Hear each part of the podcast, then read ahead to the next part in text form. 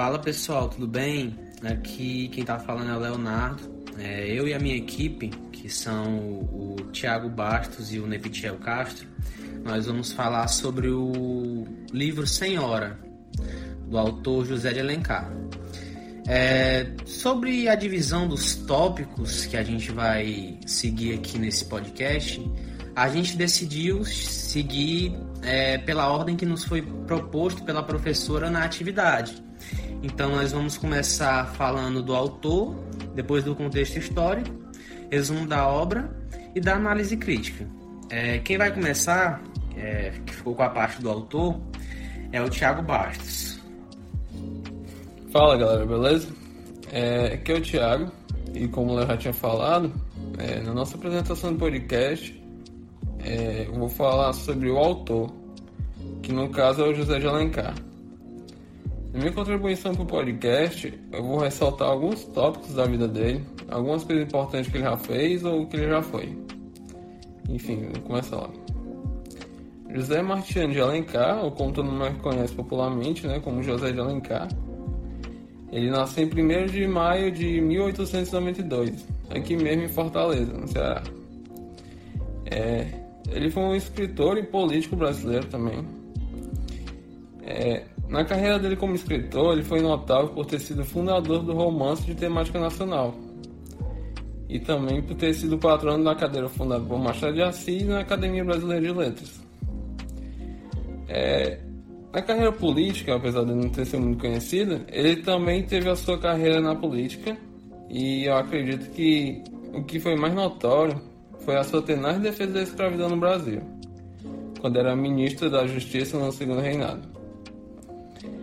Mas voltando para sua carreira de escritor, né, que é o foco do, do nosso podcast, é, ele publicou o primeiro romance dele em 1856, chamado Cinco Minutos. E logo depois também publicou A Viuvinha. Mas foi com o Guarani que ele alcançou sua maior notoriedade, que foi publicado no mesmo ano que A Viuvinha, em 1857.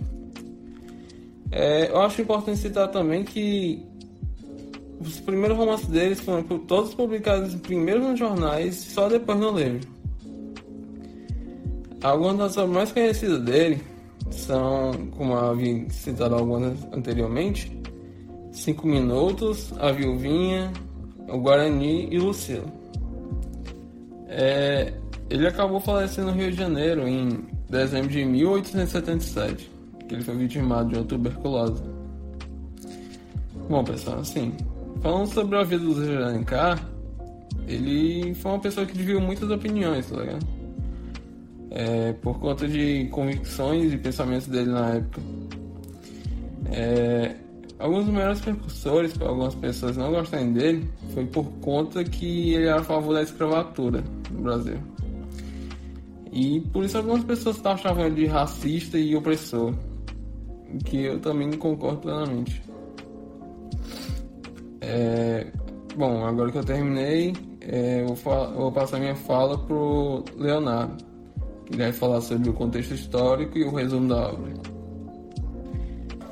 Fala galera, é, seguindo aqui respectivamente o que nos foi proposto, né, eu vou falar sobre o contexto histórico da obra e o seu resumo. Sobre o contexto histórico em que se passa a obra, vou tentar ser bem breve e indicar quais as pretensões do autor para fazer essa história de acordo com o que eu entendi, beleza? Bom, o romance pertence à metade do século XIX, onde a sociedade vivia de aparências e contradições, não tão diferente de hoje, né? O autor gostava bastante de criticar a sociedade, mas isso não de uma forma massa, de modo que tivesse esperança de mudança, sabe? Mas de perspectivas atuais e sem nenhuma solução realmente aparente. O casamento por interesse, por exemplo, era um costume social muito criticado pelo autor e que eu acho que teve bastante influência na hora de escrever a obra que nós estamos analisando, né, e falando sobre, né? Indo agora para o resumo da obra propriamente dito, a obra conta a história da Aurélia e do Fernando Seixas, né? A Aurélia é uma moça, era uma moça bem pobre que vivia com sua mãe. Já o Fernando é, que morava com suas mães, com a sua mãe e as suas duas irmãs, ele vivia com o salário dele como funcionário público e o aluguel de dois escravos que a família possuía. O Fernando e a Aurélia, eles eram namorados e se gostavam bastante, inclusive. Mas ele gostava muito de esbanjar riquezas e fazia questão de ser um membro da sociedade, da alta sociedade da época. Sendo assim, né, ele não poderia se casar com a Aurélia, pois desta forma ele ia ter que renunciar tudo aquilo que ele tanto queria na vida. Sendo assim, ele terminou com ela. Pouco tempo depois, uma mulher da alta sociedade, a Adelaide, ela oferece uma quantia de 30 mil dotes para que Seixas, o Fernando no caso, né, se case com ela, entendeu? Ele obviamente aceita, né? Porque ele sempre quis ter uma vida dessa na alta sociedade. Quando uma oportunidade se vem de graça, né? É, não teria como recusar, né? Nesse momento da história, é agora que eu acho que vem o. que talvez seja o plot twist, né? A mãe da Aurélia e o seu avô, pessoa que ela tinha conhecido há pouco tempo, morrem, mas deixando uma fortuna enorme para ela, entendeu? Para Aurélia que fica sob a tutela do seu tio Lemos, né? Agora rica e vivendo na alta sociedade, a Aurélia, como forma de vingança contra Seixas, deixa a missão para seu tio de arranjar um casamento comprado com Seixas, entendeu? Que como já se era de se esperar, por ser uma continha bem grande, 100 mil dotes, ele aceita mesmo sem nem sequer saber quem é a sua noiva, entendeu? É, quando chega na noite de núpcias, o Fernando se surpreende ao saber quem é a sua noiva, mas fica bastante feliz. Já Aurélia, que estava com seu plano totalmente arquitetado, deixa claro para Fernando que ele é praticamente uma mercadoria, pois ela o havia comprado, entendeu? Então, meu amigo, você é igual um Guaraná para mim. Eu não tô nem vendo, entendeu?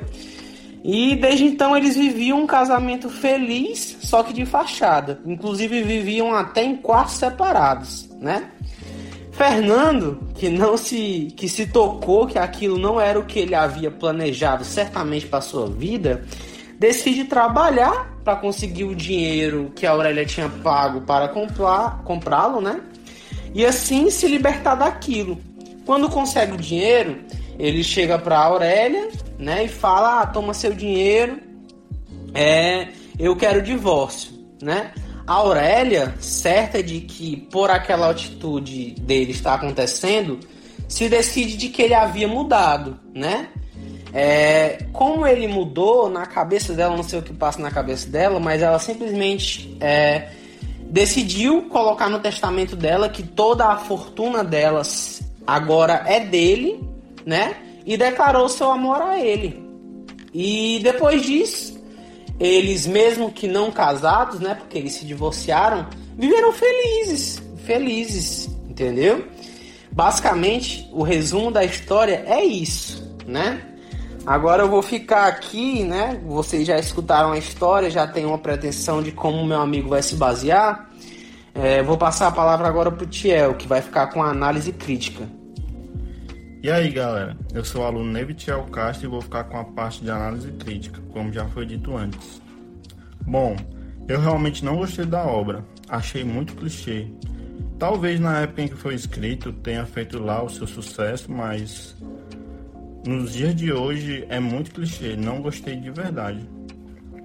Pô, o cara larga a mulher por dinheiro, aí depois ela fica rica, compra ele com mais dinheiro e depois ele decide devolver e só por isso ela dá toda a fortuna dela para ele e aí depois eles ficam felizes para sempre, mano. Como é que pode? Eu não gostei, não gostei. Peço desculpas se eu não fui muito técnico na análise, mas é porque eu realmente não gostei do livro. Bom, pessoal, esse foi o nosso podcast. É, foi uma experiência muito massa fazer uma coisa desse tipo pela primeira vez, sabe? É, visto que a gente nunca tinha feito nada parecido, né? E tipo assim, para vocês que escutaram, deve estar tá tudo muito bonitinho e tal, mas deu um trabalhão, cara. Deu muito trabalho mesmo, né? Por isso, a gente espera que vocês tenham gostado bastante. Valeu, galera!